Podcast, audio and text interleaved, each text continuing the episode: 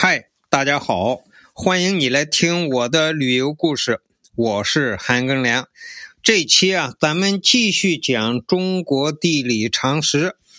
那么我们这一期的主题呢，就是讲中国的河流。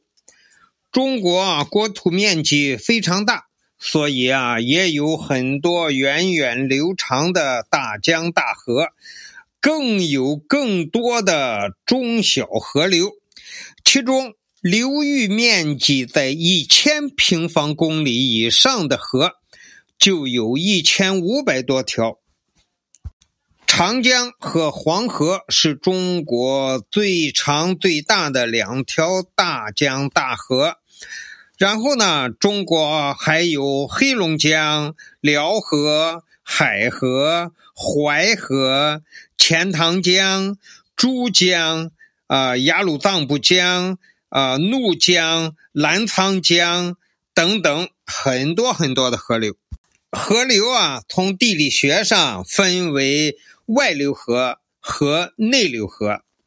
这个河直接或间接流入海洋的河就叫外流河，不流入海洋而流入内陆湖泊或者流着流着就没了。就中途消失了，那样的河就叫内流河。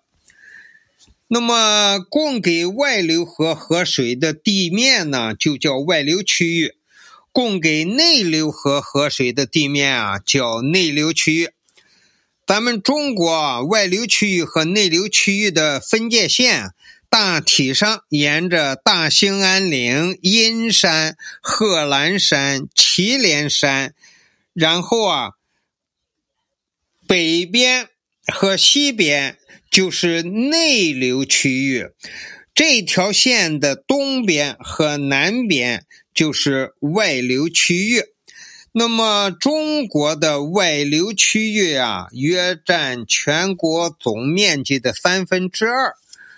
那么河水的水流总量呢，占到全国总水量的百分之九十五以上。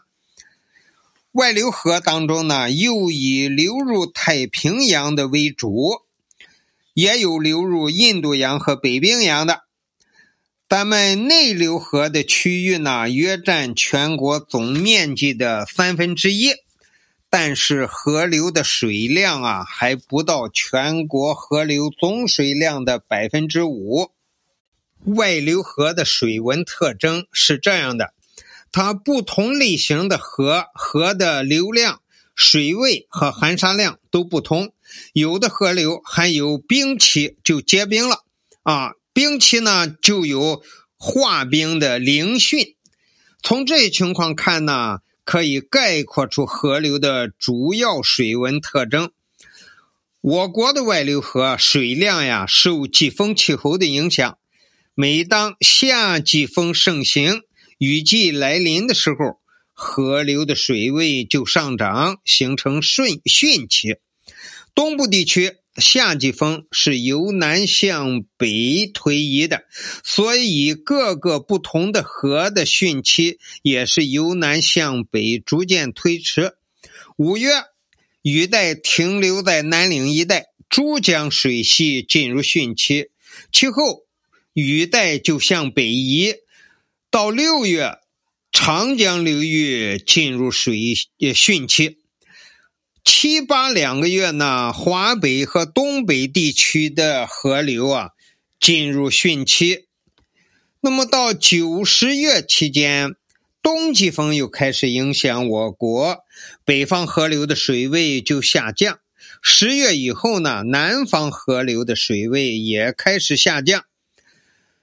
在冬季啊，北方的河流普遍形成枯水期，有一些中小河流啊，甚至会断流。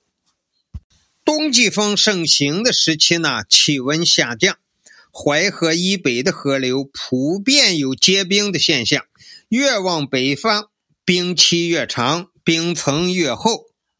在北方。结冰的河流到了春天，春暖花开，冰水化开之后呢，会有这么一个现象，就是那些冰已经沿着河开始顺河向下漂流了。就是冰不是一整个的了。那么飘着飘着的过程当中呢，会有一些冰堆积在一起，甚至那些冰都竖起来了，就阻挡了河流的水的流动。这个样呢，也会在短期，就好像在河里边形成了一个坝一样，会使河流的上游形成一个汛期。这个汛呢，叫冰汛、凌汛。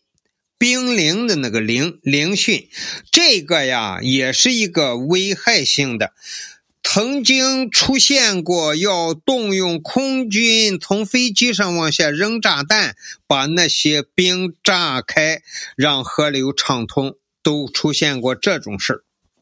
中国的河流比较多，情况也很复杂，那么它处的纬度也不同。各不相同，水文情况也不相同。今天呢，关于中国的河流先讲到这里，感谢你的收听，咱们下期再见。